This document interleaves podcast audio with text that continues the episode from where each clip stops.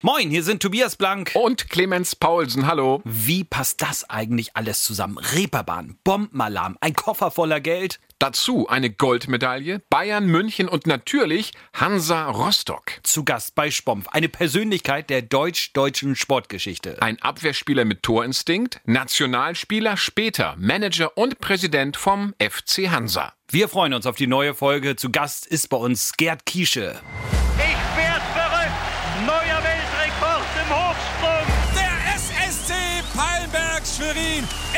Volleyballmeister. Schluss aus und das ist der Aufstieg. Die Seawolves haben es geschafft. Spompf, der Sportpodcast von NDR1 Radio MV. Herzlich willkommen zu einer neuen Folge von Spompf, unserem Sportpodcast. Und am Mikrofon ist Tobias Blank und Clemens Paulsen. Guten Tag. Ja, und wir haben heute einen ganz besonderen Gast bei uns. Er war mal der schnellste rechte Verteidiger der Welt. Er war Junioren-Europameister 1970, Clemens, und er hat auch 1974 bei der Fußball-Weltmeisterschaft mitgespielt.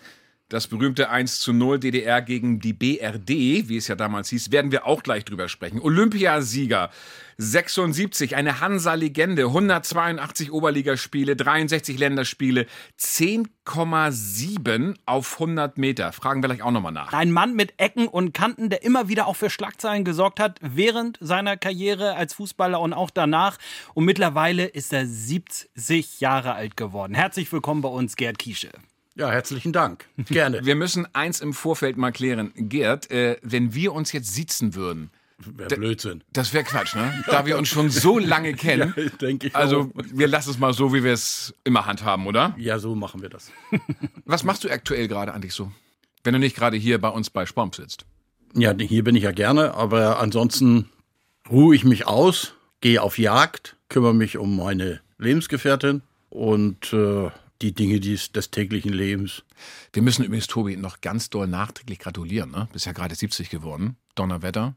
Frisch, knackig, Gerd, also irre. Ja, danke. Manchmal trügt der Schein auch.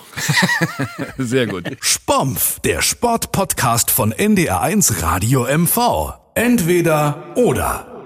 Gerd Kische, mein Lieber, es gibt äh, zwei Sachverhalte. Du kannst dich aber nur für eine natürlich entscheiden, okay? Hansa Rostock oder DDR-Nationalmannschaft? Oh, ist das schwer. Geht gleich gut los, ne? Hansa Rostock. Gut. Jetzt wird es vielleicht ein bisschen leichter. Ostseestadion oder Teterower Bergring? Ostseestadion. Wenn man deine Zeit transferiert in die, dann von damals in die jetzige, damals DDR-Oberliga, überhaupt keine Kameras, nicht so viel los rund ums Spielfeld, da konnte man privat auch noch viel mehr machen. Oder wärst du vielleicht doch lieber jetzt Profi, unter anderem auch mit vier Kameras, mit Videobeweis, das Spiel hat sich ja total verändert. Also wärst du lieber jetzt nochmal drin, entweder damals oder heute? Na, ich müsste mich mächtig umstellen. Warum? Naja, heute wird doch viel mehr gesehen. Durch den Videobeweis kann man schnell mal eine gelbe Karte bekommen, was du früher, was man früher übersehen hat oder gar nicht sehen konnte. Also wenn es jetzt bei entweder oder sind, dann doch lieber die damalige Damals, Zeit. ja. Was hätte man denn damals sehen können, wenn es die Kamera schon gegeben hätte? Oh, so einige Fouls, die vielleicht heute geahndet werden. Hätte man auch was hören können? Ganz sicher. Das glaube ich übrigens auch. Fußballer oder Funktionär? Fußballer. Eindeutig Fußballer. Okay. Bier oder Wein? Wein. Stadion, Wurst oder Sterne-Restaurant? Sterne-Restaurant. Ja. Das ist also unsere erste Runde. Mit 19 Jahren äh, bist du aus Neubrandenburg zu Hansa Rostock gewechselt, mit den ganz Großen zusammengespielt, Herbert Pankau, Achim Streich. Und dann mit 20 Jahren Nationalspieler geworden. Das ging ja ganz schön schnell. Wie ist es dazu gekommen? ja, ich hatte damals sehr viel Glück. Der Dr. Sass, der war Trainer ja bei Hansa. Und äh, in einer Trainerkonferenz hat er irgendwann mal zum Georg Büschner gesagt, du, ich habe da so einen Wilden, so einen Bauernlümmel aus, aus Teto, der ist jetzt für uns, den musst du dir unbedingt mal angucken. Also der kann vielleicht nicht so ganz gut Fußball spielen, aber athletisch ist er unheimlich gut drauf. Vielleicht können wir den ja gemeinsam formen.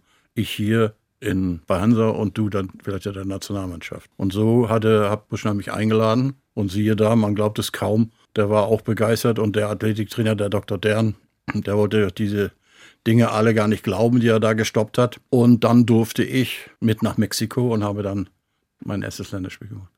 Was hat denn äh, Gerd Kiesche so gut in der Jugend gemacht, dass er so schnell und so athletisch war? Ich, hab, ich weiß es nicht. Es ist eine Menge Veranlagung und sicherlich, aber ich war ständig auf den Beinen. Beim Sportunterricht, im Turnen und auch, auch Tennis gespielt und, und immer war ich unterwegs. Mhm. Eigentlich ist man bei der Qualität, die du damals hattest, ist man ja sehr schnell auch zu anderen Vereinen delegiert worden, beispielsweise BFC oder auch Dynamo Dresden. Hat für dich nie eine Rolle gespielt. Warum nicht? Rostock gefiel mir unheimlich gut. Ich war dort sehr geachtet und das spielt ja auch eine Rolle. Und auch diese BFC zum Beispiel wäre für mich überhaupt gar nicht in Frage gekommen. Da war ich politisch auf einer völlig anderen Wellenlänge. Und äh, ich wollte einmal, das muss man auch der Fairness halber sagen, ich wollte einmal nach Jena. Das war schon so gut wie geklärt alles. Aber dann haben dann bestimmte Funktionäre dazwischen gefunkt und haben gesagt, du bleibst schön in Rostock. Mhm. War das in Rostock aber auch vielleicht ein bisschen kleiner alles, ein bisschen beschaulicher? Konnte man sich da vielleicht auch das eine oder andere neben dem Sportplatz äh, nochmal erlauben? Es gibt Geschichten, dass Journalisten äh, und äh, Gerd Kiesche da auch äh, dann manchmal aneinander geraten sind und dass dann auch vielleicht nicht alles dann so rausposaunt wurde in die ganze Republik? Hundertprozentig. Voll ins, das ist der Punkt, ja. Ich war hier erstmal dort, wo andere Urlaub machen, war weit weg vom Schuss die sogenannten Sonderclubs dort wie Leipzig oder Magdeburg, die wurden jedes Mal kontrolliert. Ich konnte hier relativ frei mich bewegen und wenn ich mal nicht zum Training war, war auch nicht so schlimm. Sie wussten ja, der spielt am Sonntag schon oder am Sonnabend schon wieder. Deswegen habe ich so viel Freiheiten gehabt. Ja, doch. Aber im Nachhinein muss ich auch sagen, oh, manchmal waren es zu viel Freiheiten und man hat dann schon geglaubt, man kann sich alles, wirklich alles erlauben. Hast du richtig Blödsinn gemacht? Hm, nicht nur einmal. Und ist es rausgekommen und Sie haben Auge zugedrückt oder ja. ist das meiste nicht rausgekommen? Ja, das meiste ist gedeckelt worden. Hm. Und was dann wirklich mal rausgekommen ist, wurde dann durch Kraft von Partei und Regierung begradigt. Machen wir mal den Sprung von Hansa ein bisschen weg, wieder Richtung Nationalmannschaft. Dass das irgendwann kommen musste, war ja klar. Dann fangen wir gleich jetzt damit an. WM 74, Hamburger Volksparkstadion, DDR, BRD, das 1 zu 0 durch Sparwasser. Wir kennen die gesamte Geschichte. Wie oft wirst du eigentlich auf diese Begegnung noch angesprochen? Oder ist es jetzt wirklich schon so weit weg, dass es. Nee, nee, das, das ist erstaunlich, dass man immer wieder darauf angesprochen wird. Also diese Fußballfans, egal in welchem Alter sie sind, äh, sprechen zumindest mich sehr oft darauf an. Ist es für dich manchmal ein bisschen nervig oder ist es eigentlich eher genau das Gegenteil? Dass es doch schön ist, dass sich viele daran erinnern. Ja, manchmal so, manchmal so. Man muss aber auch sagen, für die Jüngeren, äh, die das vielleicht nicht mehr so auf dem Zettel haben, das Spiel, das war das einzige offizielle Spiel zwischen der DDR und der BRD in Hamburg, also quasi auswärts auch noch für euch, dann äh, beim quasi Klassenfeind und dann gegen Beckenbauer und Co. mit 1 zu 0 äh, zu gewinnen. Das hatte nicht jeder so erwartet. Das hat für den Turnierverlauf jetzt nicht wahnsinnig viel gebracht. Es war eher dann der schwerere Weg, den man gehen musste. Aber es war wirklich etwas, wenn man heutzutage in die die Ranglisten guckt, dann sieht man, die DDR hat ein Spiel gegen die Kollegen aus dem Westen gehabt und das wurde gewonnen und Gerd Kiesche war dabei. Wollen wir ganz kurz, das haben wir gar nicht geplant. Wir können das ja einmal kurz einspielen, ne? Jetzt bekommt Hamann einen Steilpass, er kann sich schneller machen. Dann kommt ein langer Pass in den Raum zu Sparwasser, nimmt den Ball mit, Jürgen, und jetzt schießt und Tor! Und Tor! Und er schießt das 1 zu 0. Wunderbar gemacht, laut das Durchspiel. Und es jubeln im Hamburger Volksparkstadion nicht nur DDR-Bürger, meine Hörer. Das möchte ich festhalten. Ja, und was war dann äh, nachher los im Stadion? Da waren natürlich viele enttäuscht über die eigene Mannschaft, über Beckenbauer und Co. Und dann habt ihr aber richtig feiern können, dann auch anschließend in Hamburg? Ja, mal der Reihe nach. Also wir waren ja vor diesem Spiel für die nächste Runde qualifiziert, da Chile und Australien unentschieden gespielt haben. Das war für uns eigentlich schon ein Riesenerfolg eine Runde weiterzukommen. Haben im Bus von äh, Quickborn nach Hamburg schon gesungen. Im Bus waren gut drauf, locker. Vorm Spiel jetzt? Ja, ja, vorm Spiel. war, war, waren so, und alle waren, naja, alle, da saßen natürlich auch etliche Funktionäre drinne und die eine Runde weiter, das war für alle schon eine, eine richtig große Sache. Und so locker sind wir dann auch an das Spiel gegangen. Ach, Klassenfeind und all so ein Blödsinn. Das ist bei uns gar nicht durch den Kopf gegangen. Also wir wollten ordentlich Fußball spielen. Natürlich wollte jeder auch zeigen, dass im Osten Deutschlands nicht mit Murmel gespielt wird. Wir hatten auch richtige Fußbälle. Das wollten wir den Jungs dann auch zeigen. Und insofern lief das dann auch ganz gut. Und das hat mir hat das Spiel richtig Spaß gemacht. Heinz Flohe, gegen den ich gespielt habe, Der hat mich anschließend gefragt, sag mal, hast du einen Motor im Arsch? Hm. Weil er immer hinterher musste. so, also wir waren locker drauf. War ein schöner Erfolg. Aber ich sehe das überhaupt nicht politisch. Das war ein richtig gutes Fußballspiel. Nach dem Spiel war, war richtig was los da in Quickborn. Sehr viele Hamburger haben uns gratuliert. Sehr viele. Die standen auch an den Rängen, als wir an den, an den Straßen und haben gewunken und haben applaudiert. Warum? Weil sie, da waren ja sehr viel Bayern dabei. Und mhm. irgendjemand, ich kann mich jetzt nicht mehr genau erinnern, hatte in einem Interview gesagt, ach, Hamburg, das ist so. Also der hat sich irgendwie, ich weiß es nicht mehr, wer das war, hat sich recht abfällig über Hamburg oder über die Hamburger geäußert und dann haben die mehr zu uns gehalten als zu den anderen. Ja, das war dann so, dass die Nacht dann sehr kurz war, ja. Gut, Ausflüge auf die Reeperbahn soll es gegeben haben, liest man mal immer mal wieder, wenn man irgendwo was über Gerd Kiesche liest, dann äh, äh, hieß es halt, äh, naja, Mensch, äh, ihr konntet da irgendwie schon den einen oder anderen, äh, die ein bisschen ein Auge auf euch hatten, auch mal entkommen. Entspricht das der Wahrheit? Ja, das ist wahr. ich habe ja gesagt, aber da war also wirklich, wir hatten sehr viel Spaß und zu fortgeschrittener Stunde haben wir das waren diese Sicherheitsleute, die dort auf allen Fluren standen. Das Hotel war hermetisch abgeriegelt. Und dann waren drei, die anderen beiden nenne ich mal nicht. Also wir drei haben dann einen von den Marschalls dann gefragt, äh, können wir nicht nach Hamburg fahren? Und haben die gesagt, seid ihr wahnsinnig? Los, komm. Dann haben wir die überredet und dann waren drei von denen mit und drei von uns. Und wir waren in bester Begleitung und haben dann einen Revolverpummel gemacht. Und als wir zurückkamen, ich glaube, es war 6 Uhr, war Bombenalarm bei uns. Wir haben das gar nicht mitgekriegt gekriegt. Im, Im, Hotel, oder? Ja, war Bomberland. Da war, ja, die mussten alle raus. Aber und da haben sie doch gesagt, Mensch, wisst ihr was? Die, die, Tische und Co. fehlen hier, ja, Genau, nicht? genau. Aber dann waren wir ja plötzlich da. In diesem Wirrwarr ist das gar nicht aufgefallen. Schöne Geschichte, ne? es ist, wenn man deine Karriere äh, beobachtet, im Rückspiegel äh, analysiert und dich ein bisschen begleitet, immer ein bisschen lachen und natürlich bleibt einem das mitunter auch im Halse stecken natürlich. Wie eigentlich hast du das hingekriegt, dich dem Zugriff der Stasi immer wieder zu entziehen? Denn es ist ja völlig klar, dass bei so hochgestellten sportlichen Persönlichkeiten, Fußballnationalspieler, dass äh, Anfragen, Zugriffe wahrscheinlich tagtäglich waren. Wie hast hm. du das hingekriegt?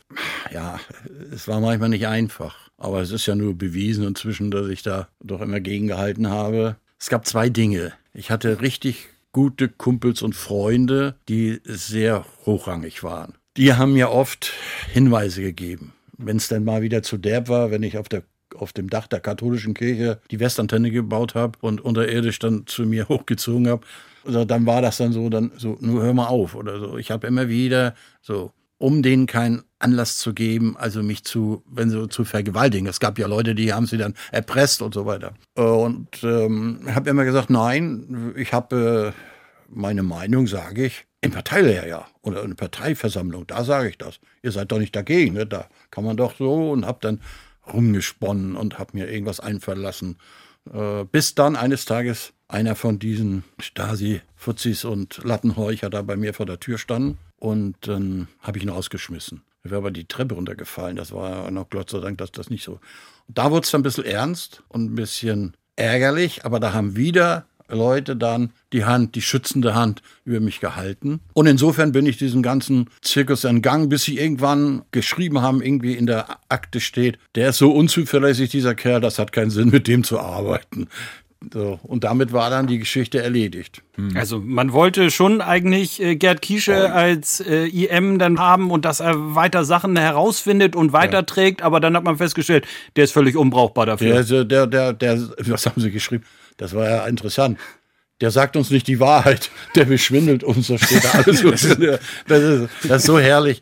Ja. Und ich habe diesen Mann, der diese Berichte geschrieben hat, er mich ständig genervt hat und eingeladen hat und so, wo ich überall hingegangen bin und auch und na, was weiß ich, den habe ich nach der Wende mal getroffen. Und wie war das? Ich habe ihn zur Rede gestellt, aber nur, weil ich gefragt habe, sag mal, wie blöd muss denn das für dich gewesen sein? Ne? Kannst du mir das mal erklären? Da er, ich musste irgendwas ausschreiben, ob das wahr war oder nicht. Ich war selber unter Druck. Hab das dann aber viele Jahre später einmal erlebt, wie die wenn es ernst wird, mit dir umgehen. Das habe ich dann tatsächlich dann zu spüren bekommen. Da wird einem heiß und kalt, weil man denkt, oh, das hätte mir auch ähnlich passieren können? Also viele Jahre später, nachdem ich auch rausgeflogen bin, als das Maß der Dinge nach angeblich dann nach ähm, Meinung der Partei und der Stasi das Maß voll war, haben die mich dann irgendwann eingeladen. Da war ich schon im Wohnungsbaukombinat, musste dorthin, Tür auf, Tür zu, da kriegst du schon da schon Bammel. Und dann hat man mir versucht zu erklären, dass all das, was ich genossen habe, auch mit dem ganzen Westgeld und mit den ganzen Reisen und das, was ich alles gehört, gesehen und erlebt habe, auch was ich bei Schalkowski erlebt und gesehen habe, das möchte ich doch bitte für mich behalten. Es würde uns sehr leid tun, wenn tatsächlich mal ein Unfall passieren würde. Das ist dir so gesagt so worden? gesagt, genau so gesagt worden. Die Zeit danach, wenn man dann irgendwie Auto fährt, guckt man einmal mehr in den Rückspiegel? Ist es so? Eine Zeit hat mich das mächtig bewegt, habe das aber für mich behalten, oh, musste auch damit fertig werden und dann irgendwann negiert, eigentlich vergessen wollen. Es gibt ja aber auch Spieler, die, die sind dann extra, die haben versucht zu fliehen, die sind in den Westen, die äh, haben Angebote bekommen, denen ist zum Teil auch dann so etwas passiert, dass sie einen Unfall hatten, was äh, nie geklärt werden konnte. Äh, aber gab es diese Versuchung, diese Verlockung auch, diesen Schritt äh, mal zu machen und hat, im Westen zu spielen? Mir hat 1974, ich sag den Verein jetzt nicht, haben mich eingeladen in eine Gaststätte, heimisch still und leise, einen Koffer voller Geld hingestellt und hat gesagt, komm, wir nehmen dich jetzt gleich mit. Warum willst du denn den Verein nicht sagen? Nee, das, das sage ich nicht. Das habe ich mir mal, das mache ich nicht. Das äh, war, war mein Versprechen, dass ich das auch Versprechen äh, hält so, man. so, das, das Absolut. hab Ich, äh, ich habe mich höflich bedankt und habe gesagt, behalt dein Geld. Ich werde nicht in den Westen gehen. Ich habe noch viele Geschwister, die sind alle mausetot. Dann, ich mache das nicht. Mir geht es gut. Und jetzt komme ich wieder auf die Frage Rostock. Ich hatte ein wunderbares Leben, hatte alles, was ich brauchte, reichlich. Standhaft geblieben, immer bei Hansa Rostock geblieben, ja. bis 1981, eigentlich viel zu früh, wahrscheinlich äh, auch, äh, wenn man das aus heutiger Sicht sieht und in der damaligen Situation wahrscheinlich erst recht, dass äh, eigentlich ein unrühmliches Ende bei Hansa Rostock war, nach so vielen Erfolgen in der DDR-Oberliga, in der Nationalmannschaft bis dahin. Mhm. Ja. Immer noch traurig, wenn man an 1981, sind jetzt 40 Jahre her, aber zurückdenkt? Also wenn man, wenn man darüber nachdenkt, muss man zuerst ja mal bei sich beginnen. Das hat ja einen Grund, dass ich rausgeflogen bin damals. Und das war eine, äh, eine blödsinnige Handlung, auch wenn sie nachvollziehbar ist, vielleicht, aber es war eben nicht in Ordnung. Und da sind alle die aus den Löchern gekrochen, denen ich schon immer auf die Füße gestiegen bin. Ob das eine Partei und Regierung oder ob das äh, der einzelne meiner Kameraden war oder eben die Stadtsicherheit. Und dann hat man gesagt, so, nun Kirsche, nun ist genug. Nun schmeißen wir dich mal raus und nun sieh mal zu. Jetzt hast du uns genug geärgert. Da nicht alle die Geschichte kennen, okay, mit dem Koffer, das ist klar, das behalten wir für uns. Was hast du da gemacht? Also, Reise Südamerika stand an. Meine Frau wollte die Scheidung einreichen. Dafür habe ich volles Verständnis. Ich habe sie dann gebeten, mach das jetzt nicht. Wir wollen nach Amerika.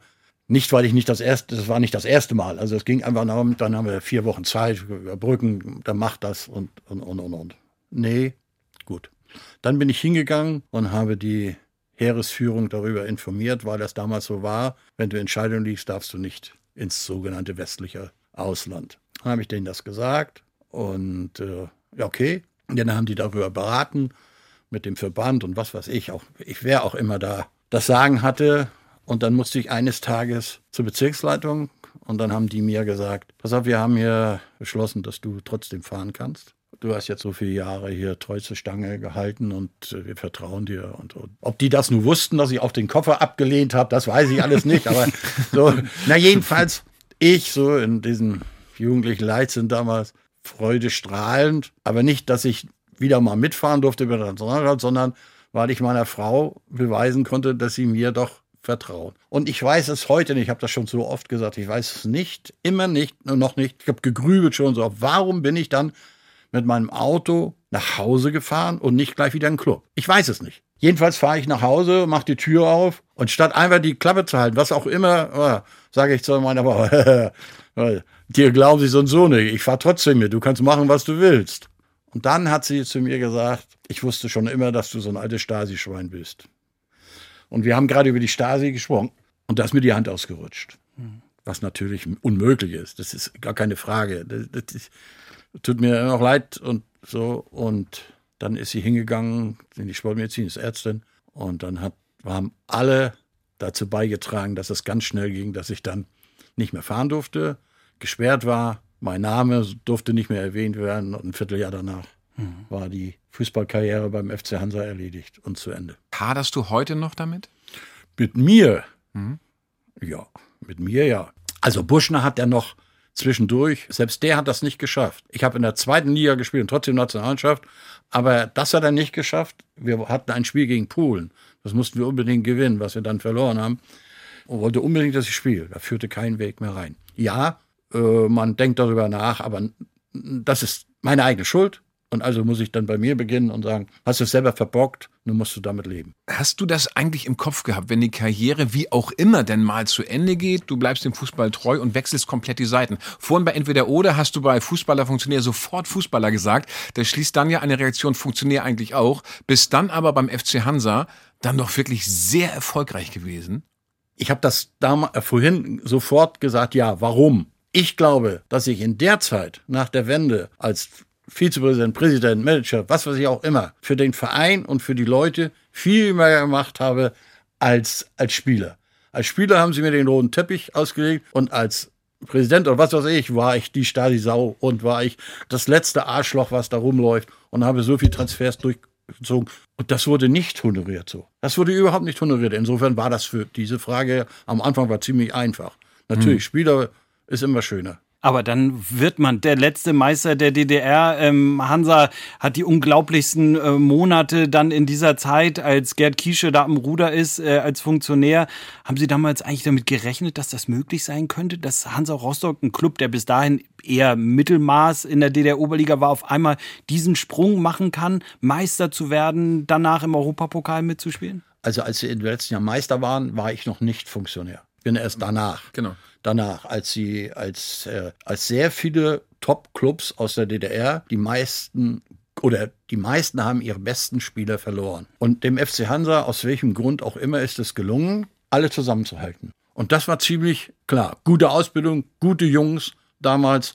Ich will sie gar nicht alle aufnennen, äh, aufzählen. Wenn man sich fragt, was hier ab und zu klötert, ne? Das ist das, weil der Gerd ab und zu mit dem Mikrofon rumspielt. Was macht gar nichts. Das, das ist wieder nichts. so diese Hipplichkeit. Ne? das macht aber nichts. Ja, ich, bitte, ich bitte um Entschuldigung. Ist alles in Ordnung. Motor im Hintern hieß es vorhin. Ja, ja, ja, wahrscheinlich hat er auch. Ne?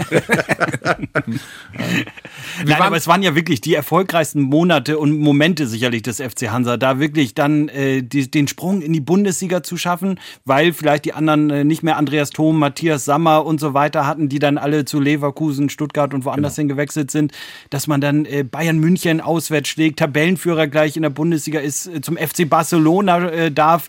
Äh, wie ist einem das damals vorgekommen? Ja, das ist eine, eine ganz tolle Zeit, wenn ich daran denke. Ich bin dann als Spieler zweimal, habe ich gespielt in Barcelona und dann als Präsident dort. Natürlich ist das alles sehr schön, aber die wenigsten wissen, was das bedeutet hat, das aufzubauen. Wir haben kein richtiges Stadion gehabt. Wenn ich daran denke, wie die Kabinen ausgesehen haben, du konntest da keine sogenannte westdeutsche Mannschaft da reinlassen. Was wir dort geleistet haben, wir, sage ich, wirklich, es gab sehr viele, die da mitgewirkt haben. Das war unglaublich toll. Und am Ende wurde ich ausgepfiffen, weil ich mir erlaubt habe, zu sagen gegen Barcelona, wo wir mal 40 Mark nehmen. Eintritt, weil sie ja alle gedacht haben, wenn wir mal solche Mannschaften hier hätten, da würde ich verdammt für 40 Mark damals, ja. weil die meisten immer noch an eine DDR-Mark gedacht haben, Eintritt oder 1,10 Euro. Oder Muss man dann sagen, äh, waren auch dann relativ wenige Zuschauer im Stadion. Ne? Genau, das war, das ja. war meine Schuld, ja. Mhm. Nochmal ganz kurz zu den, zu den Westprofis. Ich erinnere mich da an Michael Rummeniger. Ich glaube, der hat bei Dortmund gespielt. Mhm. Denn mhm. Dortmund habt ihr zu Hause ja dann auch geschlagen. Ja. Und der hat genau das erzählt. Am Abend vorher her, die wussten gar nicht, wo Rostock eigentlich genau liegt. Ja. Dann in so einem komischen Hotel. Und dann hat er erzählt von dem Ostseestadion und hat sich aufgeregt über, über die Umkleidekabine, mhm. dass es kalt war im Stadion. Und dann habt ihr ja Dortmund auch richtig vermöbelt. Ja, genau. Und er genau. hat gesagt, und genau das war's. Wir haben auch gar nicht gedacht, dass sie noch nach wie vor so, so gut kicken können. Und ihr als, als Underdog damals, diese Zeit, der, Tobi hat's ja gerade erzählt, gleich so diese Anfangsphase der Saison, das war natürlich verrückt hier in Rostock. Ne? Ich, ich versuche das mal, mal, mal rückwirkend. Als wir nach Quickborn kamen, das war ja in der Nationalmannschaft auch so. Du bist jetzt wieder 74. Ich bin jetzt 74. Ich will das okay. nochmal sagen. Weil die alle geglaubt haben, da im Osten kann man gar nicht. Weil wir ja selber nichts dazu beigetragen haben, unseren Fußball entsprechend zu werten. Wir waren aus auf Medaillen und alles andere spielte eigentlich gar keine Rolle. Wir können froh sein, dass wir nicht wie Eishockey oder wie viele andere äh, Sportarten in die Versenkung verschwunden sind. In Quickborn haben uns diese, dieser einheimische Verein, die haben uns dort Bälle und Schuhe hingelegt. Warum? Weil sie geglaubt haben, wir haben keine Fußballschuhe und keine Hemd. Am Ende war es so, wir haben unsere Sachen dagelassen, weil wir die neuesten und die besten Adidas-Sachen hatten. Aber die, alleine so, die, die, diese, der Gedanke, die kommen aus dem Osten, wahrscheinlich haben sie noch irgendwelche Volleyballschuhe an oder was weiß ich, aber und so haben die meisten in der ersten Serie der Bundesliga auch. Ach, die, die, die Ja, genau. keine Ahnung da. Wollen wir den Ossis mal zeigen, wie man richtig Fußball spielt? Was, Clemens, was denkst du denn, Ja. als ich die beiden und die drei, Spielstracker und Botten, geholt habe? Rolli Rüssmann hat mir da richtig bei damals geholfen bei diesem Transfer.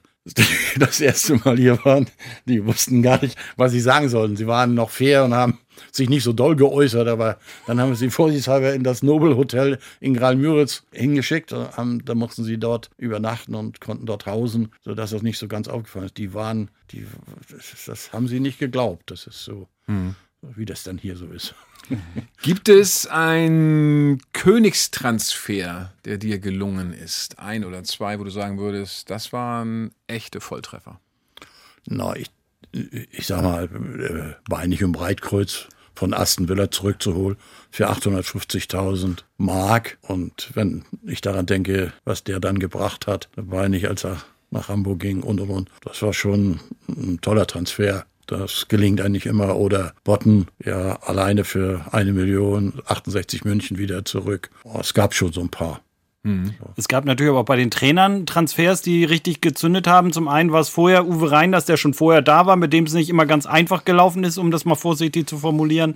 äh, äh, was dann auch da am Ende dazu geführt hat, dass der FC Hansa in der ersten Bundesliga-Saison dann äh, gleich wieder äh, abgestiegen ist. Äh, kann man jetzt so ein bisschen, äh, auch, es soll nicht unhöflich klingen, aber das Wort Altersmilde vielleicht sagen, dass man sagt, okay, über das ein oder andere und den ein oder anderen Streit, den es damals gab, kann man jetzt anders schauen? Ich bleibe auch bei meiner doch angehende Altersmilde, bleibe ich dabei, bei meiner Einschätzung, dass der Uwe Reinders zu einem Zeitpunkt, also zu dem Zeitpunkt, als er herkam, genau richtig war. Mit seiner kottrigen und frechen Art und Weise hat er unseren guten, wir hatten ja gute Spieler, eine gute Mannschaft, diese Frechheit mitgeliefert, sodass sie dann da auch so aufgetreten sind.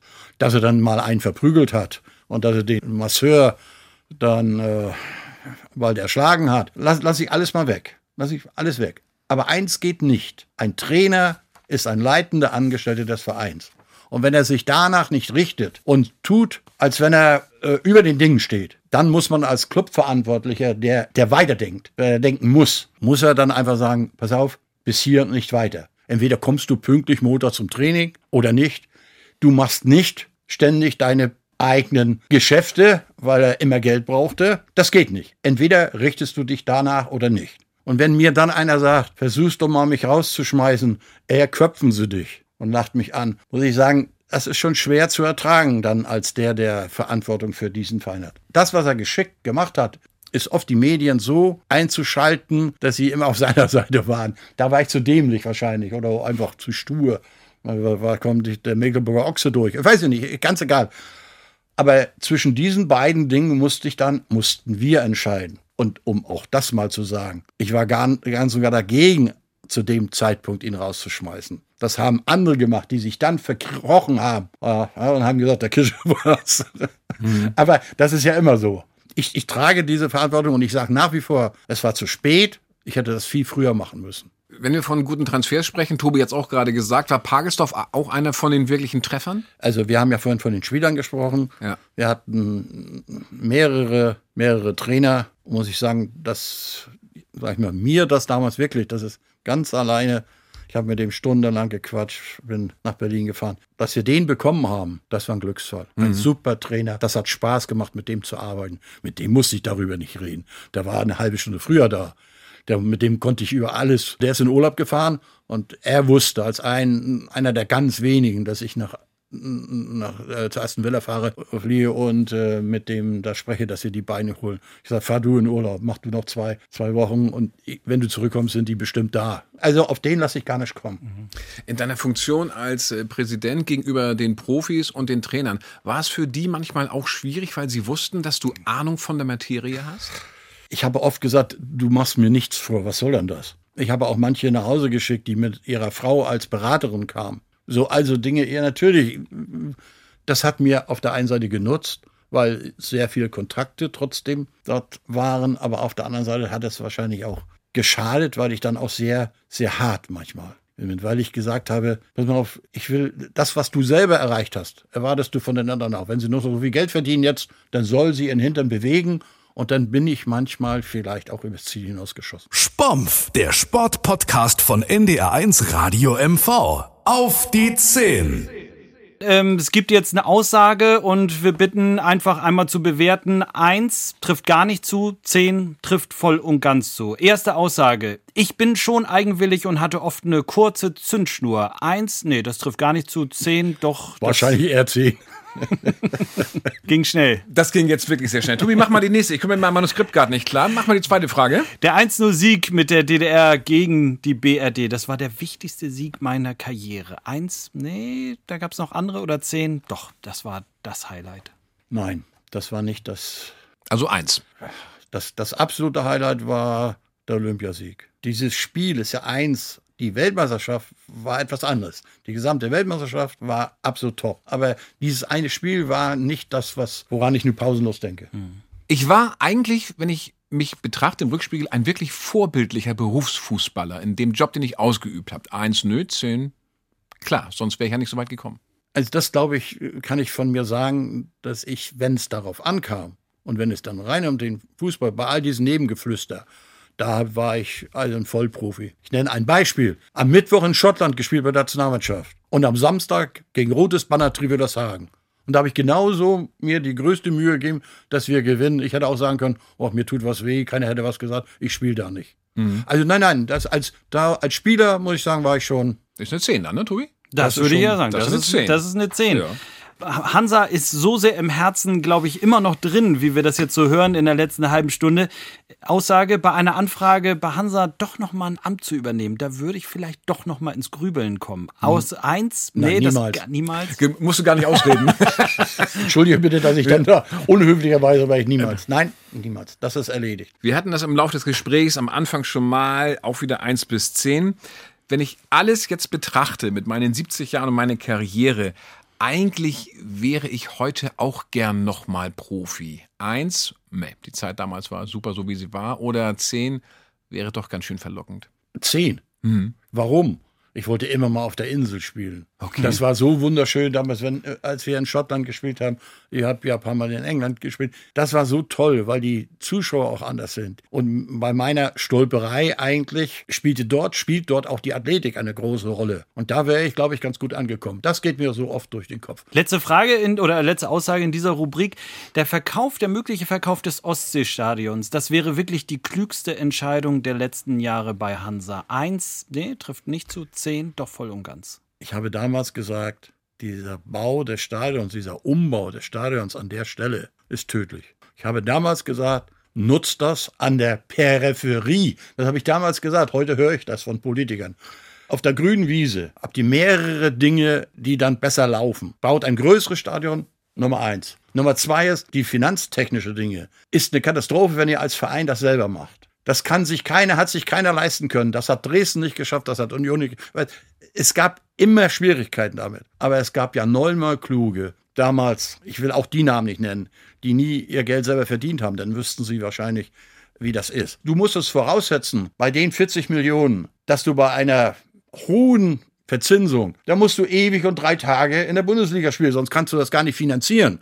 Und dort hättest du an der grünen Wiese erstens damals, als alle Jura geschrien haben, von der Stadt vielleicht ein Grundstück so bekommen. Dann hättest du dir fremde Sponsoren gesucht oder was weiß ich auch immer.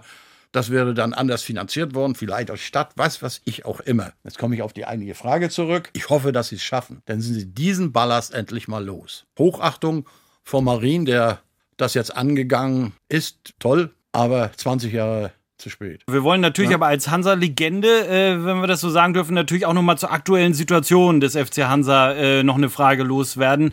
Wie ist diese Entwicklung von außen betrachtet zu sehen? Der Aufstieg in diesem Jahr aus der dritten in die zweite Liga und jetzt nicht gleich am Tabellenende mit einem anderen Aufsteiger wie Ingolstadt auf Platz 17 oder 18, sondern mit ganz ordentlichen Ergebnissen, so würde ich es jetzt mal formulieren. Wie äh, sieht Gerd Kiesche das? Es sind auf einem sehr guten Weg und dann glaube ich, können wir den ersten Schritt erreichen, also das erste Ziel erreichen, nicht abzusteigen. Das ist gut, das ist sehr gut, was sie bis jetzt geleistet haben.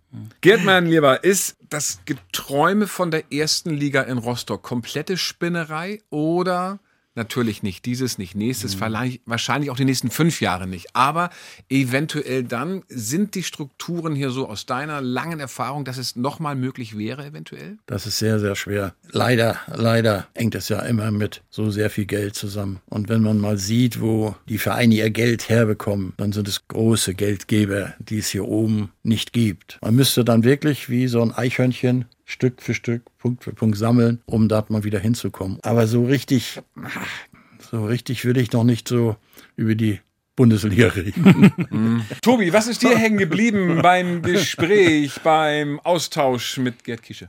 Ach, ich, ich habe so diesen Geldkoffer äh, so vor Augen gehabt. Also wenn, wenn, das, wenn da wirklich Menschen einem gegenüber sitzen und dann auf einmal so einen silbernen Geldkoffer, habe ich mir vorgestellt, mit vielen D-Mark-Scheinen irgendwie damals, wenn das einem so vor Augen geführt wird, dass man da, dass einem da kurz mal heiß und, und kalt wird und man vielleicht doch mal ganz kurz überlegt, das äh, konnte ich mir gut vorstellen, dass das was ganz Besonderes ist und so ein Reeperbahn-Bummel, der äh, war natürlich mit so einer Bombendrohung dann, also das hätte ja alles komplett in die Hose gehen können. Also dass, dass, ihr da nicht aufgeflogen seid, ich meine, das ist echt eine Hammergeschichte. Die ist wirklich großartig. Sehr gut. Clemens, was ist dir denn hängen geblieben?